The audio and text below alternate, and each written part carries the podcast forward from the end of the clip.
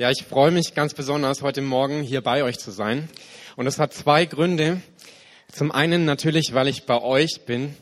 Und ich habe euch über die letzten sechs Monate als eine sehr herzliche, eine sehr fröhliche und einfach großartige Gemeinde kennengelernt.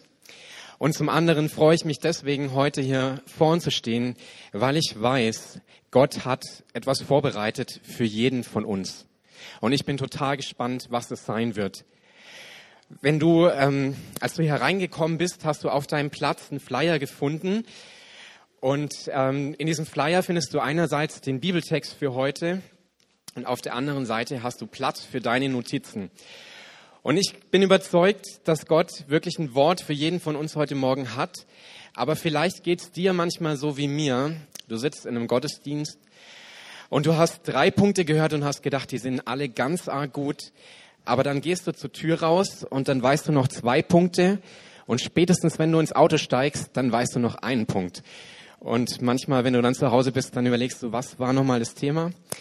Und damit es dir heute ganz anders geht, ähm, gibt es diesen Flyer und ich möchte dir Mut machen.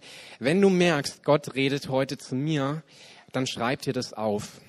Weil ich finde, es ist großartig, dass wir einen Gott haben, der zu uns redet, der sich ähm, so weit runter begibt, dass er mit den Menschen spricht. Und ich glaube, wir können ihm das zurückgeben, indem wir es wertschätzen, was er uns sagt. Und es hat damit zu tun, dass wir es behalten, dass wir es mitnehmen und in unseren Alltag integrieren. Vielleicht erinnerst du dich noch, im November 2013, da gab es einen furchtbaren Taifun. Dieser Taifun hieß Haiyan. Und ähm, der hat sich ähm, über dem Pazifischen Ozean entwickelt ähm, und Tag für Tag haben die ähm, Meteorologen ähm, immer weiter ähm, analysiert und festgestellt, Mensch, dieser Sturm wird immer schlimmer, immer stärker. Und irgendwann war er dann sogar in der Kategorie Super Taifun.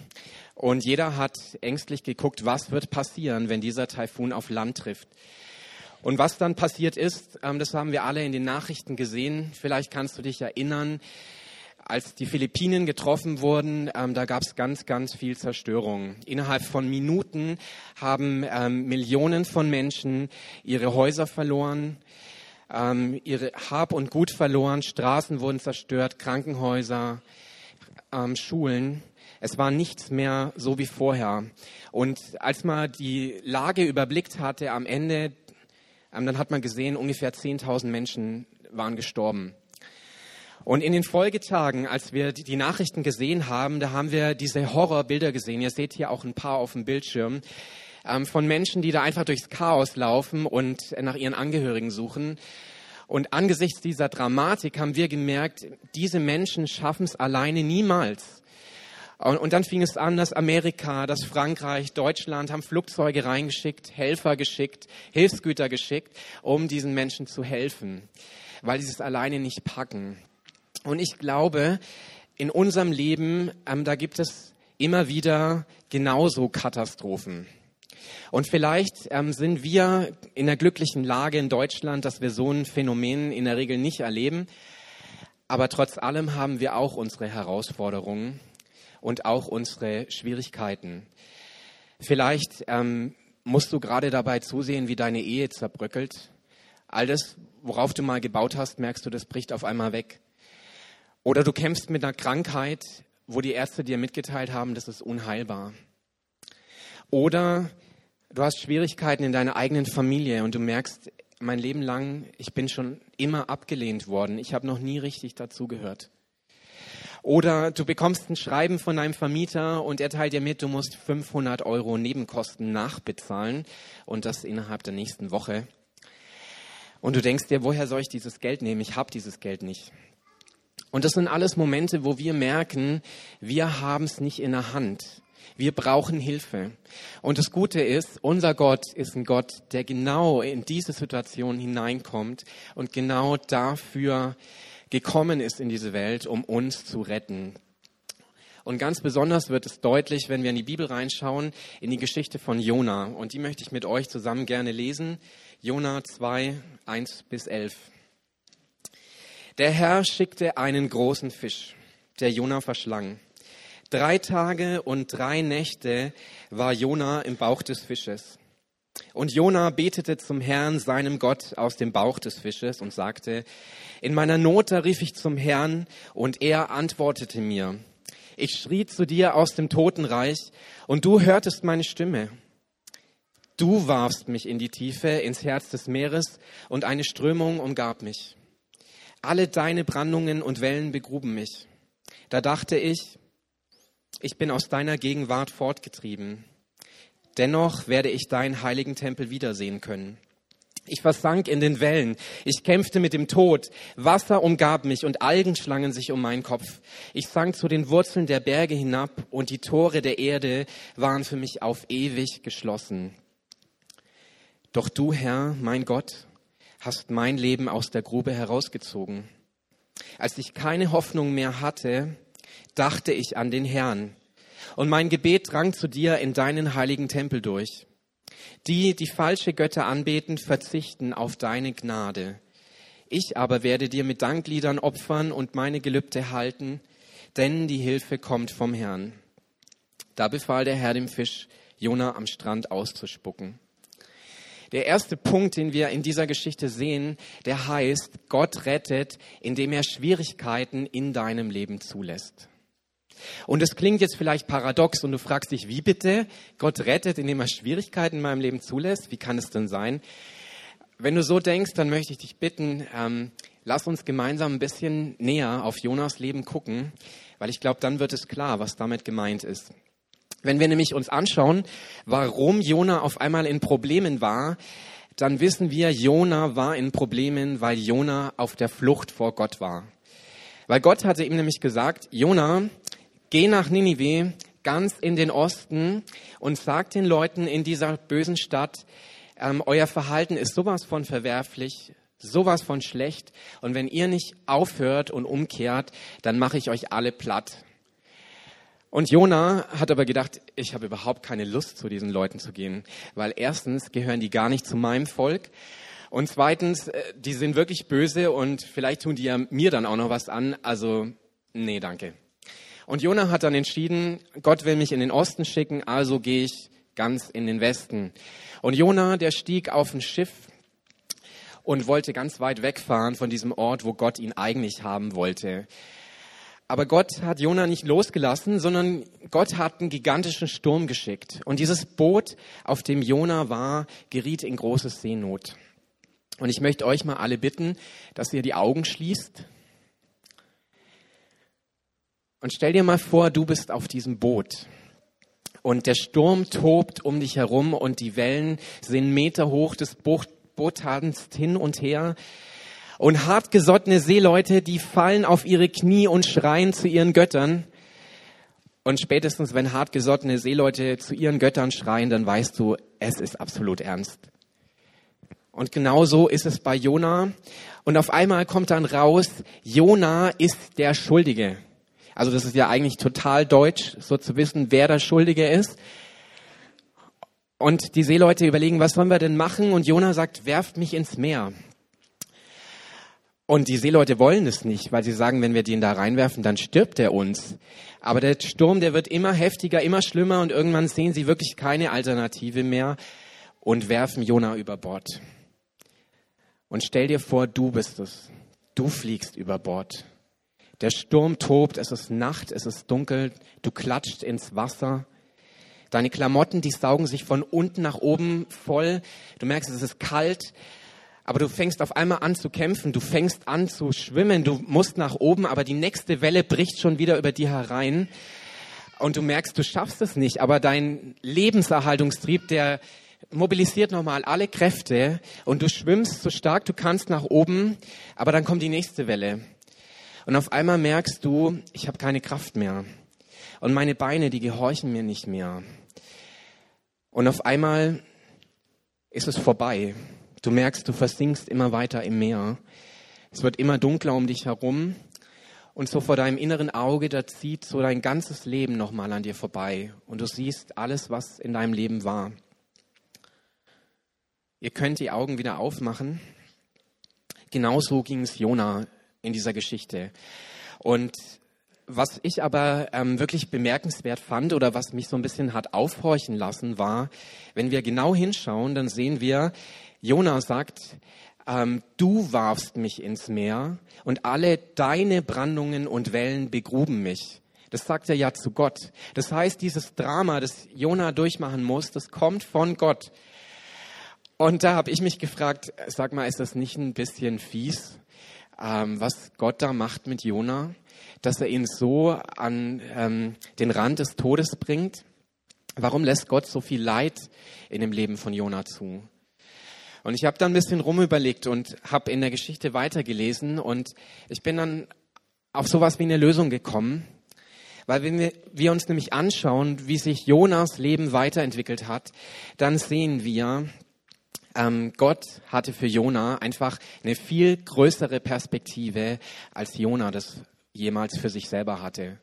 Weil für Gott war es wichtig, Jona, ich will, dass wir gemeinsame Sachen machen. Ich will, dass wir gemeinsam unterwegs sind. Und wenn ich dir sage, geh nach Osten, dann sollst du nicht nach Westen, sondern du sollst genau da sein, wo ich dich haben will. Und außerdem will ich eine Beziehung mit dir haben, Jona. Ich will nicht, dass du von mir davonläufst. Und das war der Grund, warum Gott dieses Drama zugelassen hat. Und wenn wir die Geschichte ein bisschen weiter angucken, am Ende von der Geschichte, dann sehen wir, Jona hat es tatsächlich gemacht. Er ist in den Osten gegangen, dahin, wo Gott ihn haben wollte. Und dann hat er eine Predigt gehalten und in dieser Predigt haben 120.000 Menschen entschieden, es war falsch, was wir gemacht haben und wir wollen umkehren zu diesem Gott Israels. Und stell dir das mal vor, 120.000 Menschen. Also das ist der Hammer, oder? Also ich weiß nicht, wie viele Menschen sich bei Reinhard Bonke in Afrika bei diesen Mega-Veranstaltungen für Jesus entscheiden, aber ich glaube nicht, dass er mal in dieser Größenordnung war. Aber bei Jona war das so, weil Jona sich hat gebrauchen lassen von Gott. Und wenn wir in der Bibel weiterschauen, wenn wir ins Neue Testament gehen, dann sehen wir, dass Paulus äh, mal was ähm, ganz Ähnliches gesagt hat. Er schreibt nämlich im Brief an die Römer, ich bin aber davon überzeugt, dass unsere jetzigen Leiden bedeutungslos sind im Vergleich zu der Herrlichkeit, die er uns später schenken wird. Und da sehen wir es wieder, dass Gott diese viel höhere Perspektive hat für unser Leben, als wir die oft haben. Gott geht's um die Ewigkeit. Gott geht's nicht nur um unser Leben hier auf dieser Erde, die 70, 80 Jahre, die wir vielleicht haben, sondern für Gott fängt's eigentlich nach unserem Tod erst so richtig an. Und dafür sollen wir leben, dafür sollen wir vorsorgen. Ich habe mich aber trotzdem gefragt, warum lässt Gott aber Leiden zu? Und ich glaube, diese Geschichte von Jona, die wirft diese Frage auf, warum gibt es Leid? Und ich glaube, wir sehen eine, ein bisschen eine Antwort, wenn wir uns das Verhalten von Jona anschauen, wie er sich verändert hat. Weil am Anfang, da ist er vor Gott davongerannt, da wollte er von Gott nichts mehr wissen und hat sich versteckt auf diesem Boot, hat gesagt, ich möchte so weit wie möglich weg von Gott. Und dann, als er im Fischbauch saß, dann hat er auf einmal erkannt, ich brauche Gott aber. In Vers 3 da sagt er, in meiner Not rief ich zum Herrn und er antwortete mir. Ich schrie zu dir aus dem Totenreich und du hörtest meine Stimme. Also Jona hat erkannt, ich kann mein Leben nicht ohne Gott leben. Ich brauche Gott. Und wisst ihr, ich glaube, das ist für uns das Allerselbe. Wir sind genau solche Menschen wie Jona auch. Und wir alle haben ihn nötig. Und ich weiß nicht, wo du heute Morgen stehst. Vielleicht bist du gerade auch auf der Flucht vor Gott. Vielleicht hast du Gott schon mal erlebt und du weißt, ähm, bei Gott zu sein ist das Richtige, aber du bist trotzdem einen anderen Weg gegangen. Oder du hast vielleicht mit anderen Schwierigkeiten und Herausforderungen zu kämpfen. Vielleicht eine Sucht, die du einfach nicht losbekommst, obwohl du schon so viel gebetet hast, obwohl du schon so viel getan hast. Ähm, oder du leidest an einem Konflikt in deiner Familie, in deinen Beziehungen und du merkst, ich schaffe das alleine nicht, dann möchte ich dich heute Morgen einladen, dass du damit zurückkommst zu Gott.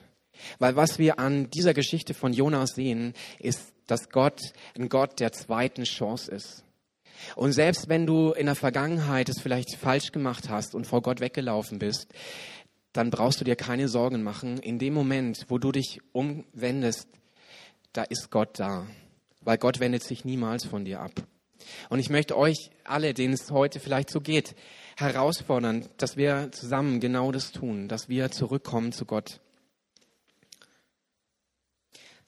Das Zweite, was wir in dieser Geschichte von Jona lernen können, ist, wir sehen, unser Gott ist ein Gott, der praktisch und greifbar hilft.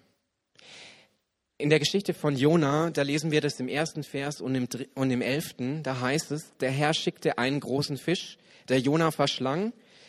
Und in Vers 11, da befahl der Herr dem Fisch, Jona am Strand auszuspucken.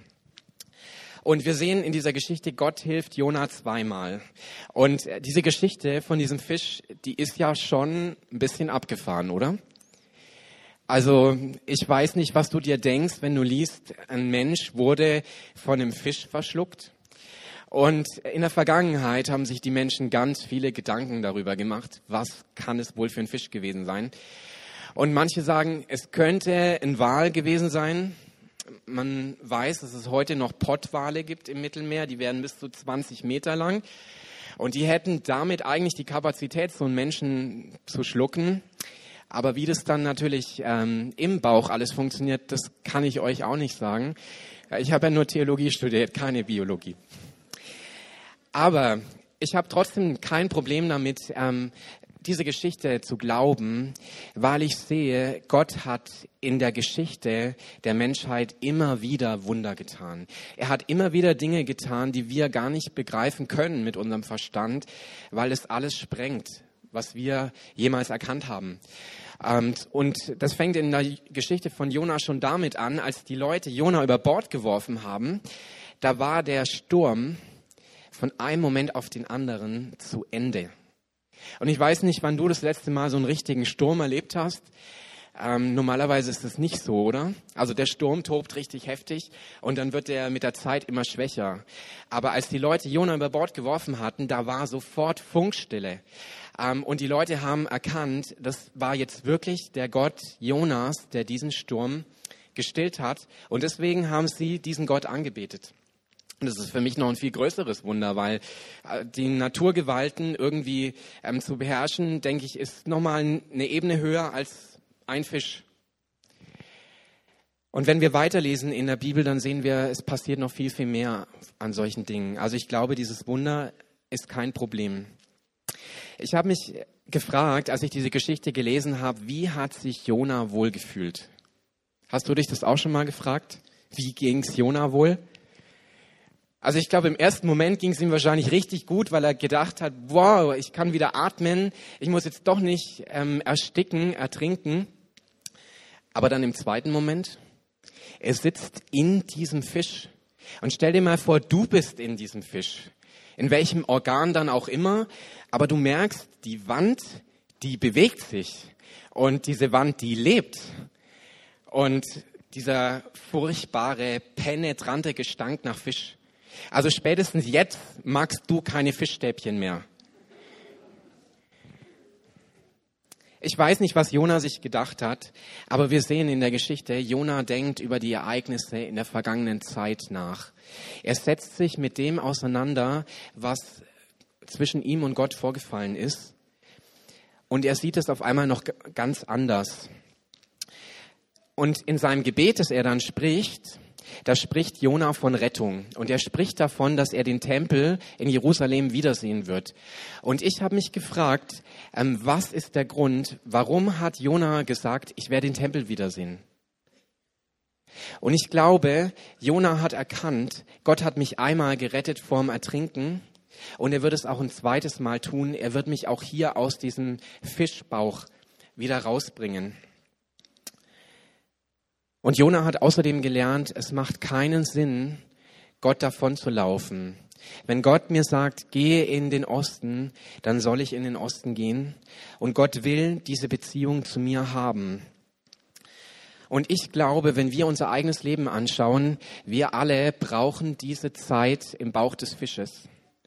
Und äh, damit möchte ich dich jetzt nicht auffordern, fahr ans Mittelmeer und geh auf so eine Whale-Watching-Tour. Und wenn du dann siehst, der Wal taucht auf, dann spring über Bord in der Hoffnung, dass du so ein Erlebnis kriegst. Nein, ähm, aber ich glaube, wir alle brauchen diese Zeiten, wo wir alleine sind mit Gott und wo wir Gott fragen, Gott, ähm, wie, ist, wie siehst du eigentlich unsere Beziehung? Ähm, und was ist eigentlich dein Auftrag für mein Leben? Was willst du, dass ich in meinem Leben tue, damit ich genau das mache, wofür du mich geschaffen hast?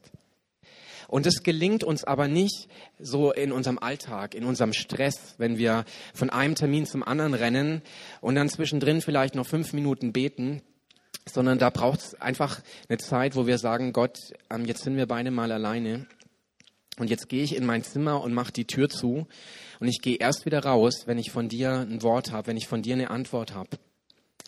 Und ich möchte dich heute Morgen fragen, hast du diese Zeiten in deinem Leben? Gibt es das bei dir? Und wenn ja, welche Qualität haben diese Zeiten? Und ich finde es total wunderbar. Es gibt ähm, in den Psalmen einen Vers, den hat König David geschrieben. Und da heißt eine einzige Bitte habe ich an den Herrn. Ich sehne mich danach, solange ich lebe, im Haus des Herrn zu sein, um seine Freundlichkeit zu sehen und in seinem Tempel still zu werden. Und wisst ihr, ich finde diesen Vers an sich von der Aussage her einfach ähm, genial, weil ich denke, da steckt so viel Tiefe drin, so viel Weisheit. Aber auf der anderen Seite finde ich diesen Vers auch deswegen so besonders, wegen dem, wer diesen Vers geschrieben hat. König David. Und wenn du dir überlegst, König David, der hatte ein ganzes Land zu regieren, der musste in den Krieg ziehen, der musste als Richter auftreten, und er hatte eine extrem schwierige Familie. Und dieser Mann sagt, das Wichtigste in meinem Leben ist, vor Gott zu sein und zur Ruhe zu kommen.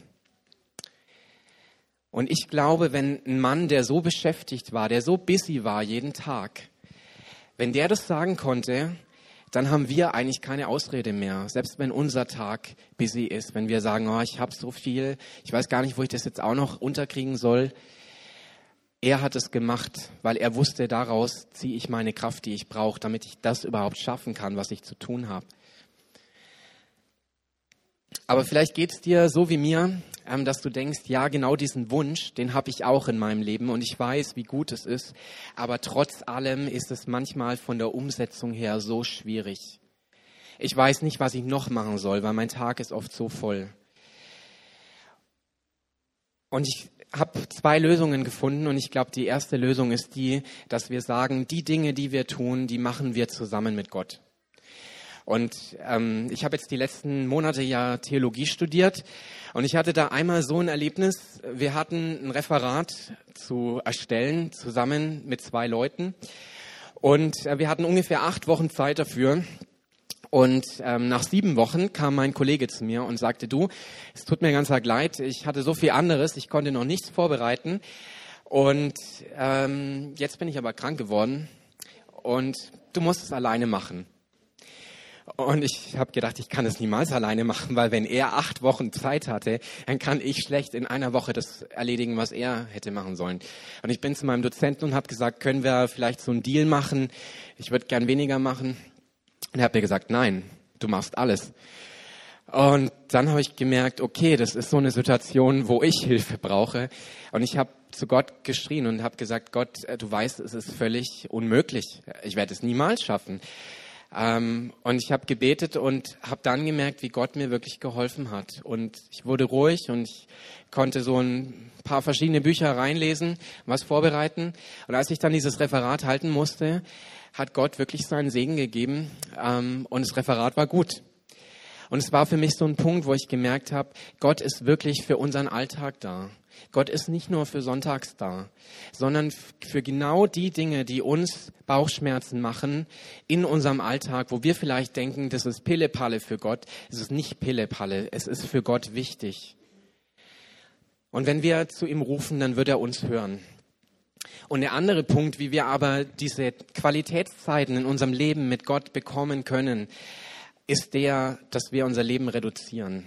Ich glaube nicht, dass es darum geht, jetzt zu sagen, du musst noch mehr tun, lese noch mehr Bibel, bete noch mehr zu all dem, was du schon machst, sondern ich glaube, dass der Schlüssel darin liegt, zu sagen, ich lasse manche Dinge sein und dafür habe ich meine Zeit mit Gott. Und es bedeutet vielleicht einmal abends zu sagen, okay, heute Abend schaue ich mal keinen Spielfilm an, ähm, oder wenn du auf Facebook unterwegs bist, dass du sagst, okay, die Stunde, die mich das jetzt kosten würde, die lasse ich jetzt mal gut sein und gehe in mein Zimmer und habe Zeit mit Gott. Oder wenn ich morgens beim Frühstück sitze, dann fange ich den Tag nicht mit schlechten Nachrichten an in der Zeitung, sondern ich starte mit guten Nachrichten, nämlich mit Gottes Wort. Und ich weiß nicht, wie das in deinem Leben aussieht. Das können auch ganz andere Dinge sein. Aber ich möchte dich heute Morgen ermutigen, frag Gott bete zu Gott und sag, Gott, bitte zeig mir, was sind in meinem Leben Punkte, wo ich reduzieren kann, damit wir Zeiten gemeinsam haben. Damit du das nicht vergisst, diese Botschaft, ähm, gibt es heute eine Hausaufgabe. Und der eine oder andere von euch, der hat sich wahrscheinlich schon gefragt, was bitte machen diese Oropax auf meinem Stuhl? Und ich möchte euch bitten, dass ihr die mit nach Hause nehmt und dass ihr, dass ihr euch die irgendwo hinklebt, wo ihr mehrmals am Tag vorbeikommt. Und dass die euch erinnern sollen, hatte ich heute schon meine Zeit mit Gott? Waren Gott und ich heute schon alleine oder noch nicht? Und wenn vielleicht dein Nachbar ein bisschen lauter schnarcht auf dem Summer Ride, dann kannst du es dafür auch benutzen. Ansonsten sollen sie dich einfach dran erinnern, hatte ich meine Zeit mit Gott. Jona wurde am Ende von dieser Geschichte nochmal gerettet. Der Fisch hat ihn am Land ausgespuckt. Und das zeigt uns, Gott weiß ganz genau, was wir brauchen. Also Jona hätte es nichts gebracht, wenn Gott ihm gesagt hätte, du, ich liebe dich und es ist alles in Ordnung zwischen uns. Aber wenn Jona in diesem Fisch geblieben wäre. Und deswegen hat Gott dafür gesorgt, dass der Fisch ihn ausspuckt. Und ich glaube, das soll uns ermutigen und uns das Vertrauen geben. Gott weiß, was wir brauchen. Und egal, in welcher Not du bist, in welcher Schwierigkeit, Gott weiß es. Und Gott wird dir zur richtigen Zeit genau das geben, was du brauchst. In Matthäus 6, Kapitel, äh, Kapitel 6, Vers 6, da lesen wir, wenn du betest, dann geh an einen Ort, wo du allein bist, schließ die Tür hinter dir und bete in der Stille zu deinem Vater. Dann wird dich dein Vater, der alle Geheimnisse kennt, belohnen. Denn euer Vater weiß genau, was ihr braucht, noch bevor ihr ihn darum bittet. Hey, und was für eine geniale Verheißung ist das, dass Gott uns sagt, wenn du betest in der Stille, dann wird Gott, dann werde ich dich belohnen. Und es ist wirklich was, worauf wir unser Leben aufbauen können. Weil Gott kann alles bis auf eine Sache. Hast du dir das schon mal überlegt, was Gott nicht kann? Gott kann nicht lügen. Und wenn Gott dir hier sagt, ich werde dich belohnen, wenn du mich suchst, dann wird er das tun. Wir kommen zu der dritten und letzten Wahrheit in diesem Bibeltext. Ähm, und die heißt, Gott rettet, weil er Gebet erhört. Und in unserem Text, da heißt es, dass Gott Jona antwortet. Und wenn wir uns im Hebräischen anschauen, was dieses Wort antworten bedeutet, dann bedeutet es so viel wie sich jemandem zuwenden, die volle Aufmerksamkeit schenken. Und wenn wir uns mal die ganzen Vorkommen von diesem Wort in der Bibel anschauen, dann sehen wir meistens antwortet Gott, weil die Menschen vorher zu ihm gerufen haben. Also das heißt, Gott will, dass wir zu ihm rufen und dann wird er uns antworten. Dann wird er uns die volle Aufmerksamkeit schenken. Und vielleicht unterhältst du dich manchmal mit deinem Partner und nach zehn Minuten merkst du, der hört mir überhaupt nicht zu. Weil er fragt Sachen, die habe ich ihm schon vor zwei Minuten erklärt und jetzt fragt er wieder. Aber du kannst dir sicher sein, bei Gott ist es nicht so. Gott schenkt dir seine ganze Aufmerksamkeit. Hey, und was für ein Privileg ist es, dass der Gott, der Himmel und Erde gemacht hat, dass der dir die volle Aufmerksamkeit schenkt. Im Jakobusbrief, da lesen wir an einer Stelle, Jakobus 4, Vers 2, euch fehlt das, was ihr so gerne wollt, weil ihr Gott nicht darum bittet. Und da sehen wir es wieder. Gott will gebeten werden. Aber ich habe mich an diesem Punkt auch gefragt, was aber sollen wir tun, wenn Gott scheinbar nicht hört? Und dieser Text von Jona, diese Geschichte, die zeigt uns, an der Kommunikation zwischen Gott und Jona liegt es nicht. Weil Jona sagt, mein Gebet dringt bis zu deinem Tempel durch. Und der Tempel war ja damals der Ort, wo Gott gewohnt hat. Das heißt, es gibt keine Störung. Manchmal, da nimmst du dein Handy in die Hand und dann hast du dich für das schlechte Netz entschieden und du merkst keinen Empfang. Aber wenn du zu Gott betest, dann hast du immer Empfang. Gott hört dich immer. Aber was bedeutet es dann, wenn Gott dein Gebet nicht erhört? Und ich glaube, ein, eine Möglichkeit ist die, dass Gott es einfach anders sieht. Wie in so einer Beziehung zwischen einem Vater und seinem Sohn. Wenn du mit deinem kleinen Sohn oder vielleicht mit deinem ähm, Neffen, mit deiner Nichte einkaufen gehst und ähm, sie hat furchtbaren Durst, weil draußen ist gerade so heiß und dann steht ihr vor dem Regal mit ähm, den wunderbar duftenden Flüssigwaschmitteln. Und deine kleine Nichte, die sagt, ich will genau dieses Rosane, weil ich habe so Durst. Und dann weißt du, ähm, das machen wir lieber nicht, weil hinterher haben wir dann das große Theater. Und ich glaube, genauso ist es oft mit Gott und uns, dass Gott einfach schon die viel weitere Perspektive hat und dass er weiß, dass es nicht gut wäre, wenn wir dieses und jenes bekommen würden, weil es uns letzten Endes kaputt machen würde. Und dass das dann der Grund sein kann, warum Gott unser Gebet manchmal scheinbar nicht hört. Oder eine andere Möglichkeit ist die, wir sind noch im Bauch des Fisches und diese Zeit, in der es darum geht, dass wir Geduld lernen, äh, die ist noch nicht vorbei, weil Gott will, dass wir uns verändern, so wie das bei Jona war. Nicht einfach wieder zurück und dann das Gleiche wieder machen wie vorher, sondern Jona war total verändert. Und Gott möchte das mit uns auch ganz oft. Oder die dritte Möglichkeit, Gott hat nur darauf gewartet, dass er uns das geben kann, worum wir gebeten haben, weil er gerne gibt. Was hilft uns aber, in Schwierigkeiten dran zu bleiben? Wenn wir schon lange für was beten und merken, da tut sich scheinbar nichts. Und ich glaube, Jona ist uns trotz all seiner Fehler ein großes Vorbild, weil er davon spricht, ich werde den Tempel Gottes wiedersehen.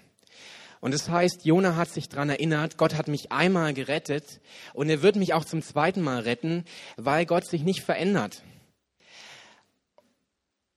Das hat Jona verstanden und ich glaube, das ist ein Prinzip, das können wir auch auf unser eigenes Leben übertragen. Nämlich, wenn wir erlebt haben, dass Gott uns geholfen hat, wenn du das erlebst, dann schreib dir das auf, dann halt dir das irgendwo fest.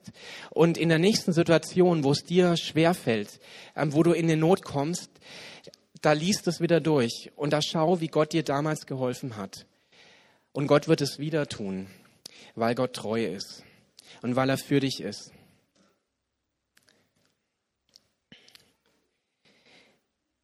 Im 5. Mose 31, da hat Gott mal gesagt über sich selber, der Herr, euer Gott, wird selbst mit euch gehen. Er wird euch nicht verlassen und euch nicht im Stich lassen. Und es ist eine Wahrheit, auf die können wir wirklich unser Leben aufbauen. In unserem Leben, da werden uns ganz viele Dinge erzählt und an vielen Punkten müssen wir feststellen, das trägt nicht. Und gerade im Moment, da sehen wir es mit Griechenland, wie alles irgendwie zerbricht, wie alles wackelig wird, worauf Menschen ähm, schon seit ähm, Jahrzehnten bauen und gesagt haben, das wird für immer bestehen. Ähm, es bröckelt alles in dieser Welt, aber diese Zusage Gottes, auf die kannst du dein Leben bauen und du wirst niemals enttäuscht werden. Wir sind jetzt am Ende von dieser Predigt angekommen und ich weiß nicht, wo wo Gott dich berührt hat. Aber ich glaube, dass Gott wirklich für jeden von uns heute Morgen ein Wort hatte. Und ich möchte mit uns gemeinsam beten ähm, und gemeinsam zu Gott kommen. Und lasst uns dazu vielleicht mal aufstehen.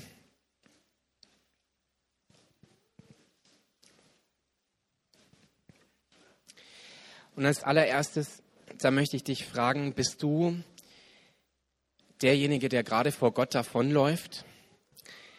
Hast du gemerkt, Gott ist real und Gott möchte eine Beziehung zu mir haben, aber ich bin eigentlich ganz woanders unterwegs? Wenn es dir so geht, dann ist heute der Tag, an dem du umkehrst, weil Gott ruft dich heute. Und es ist so wie bei Jona, es ist kein Problem, dass du bisher vor Gott davon gerannt bist, wenn du jetzt zu ihm zurückkommst, weil Gott gibt dir eine zweite Chance. Gott möchte dich heute heimholen. Und wenn du sagst, ähm, Gott, ähm, ich habe so viel falsch gemacht in meinem Leben ähm, und ich fühle mich so schlecht, so unwürdig vor dir, ähm, dann lass dir sagen, das macht gar nichts, weil Gott wird es alles wegnehmen und Gott macht dich schön und Gott macht dich heil. Und wenn du heute sagst, ich möchte Jesus mein Leben geben und ich möchte heute einen Neuanfang mit Gott machen, dann möchte ich dich bitten, dass du ähm, als ein Zeichen dafür Gott deine Hand entgegenstreckst. Und ich möchte gerne zusammen mit uns allen ein Gebet sprechen. Gib Gott einfach eine Antwort darauf, dass du sagst, Herr, ähm, hier bin ich und nimm mich bitte an. Ich will umkehren, Herr, und ich will, ich will in meiner Bestimmung leben, dafür, wofür du mich geschaffen hast. Wenn es bei dir der Fall ist, dann streck einfach kurz deine Hand, dass ich ähm, sie sehen kann und ich möchte gerne für dich beten.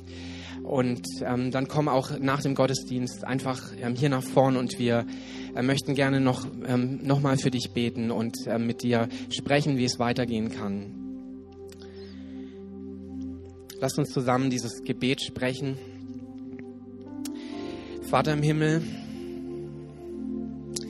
danke, dass du mich liebst. Danke, dass du dich für mich entschieden hast.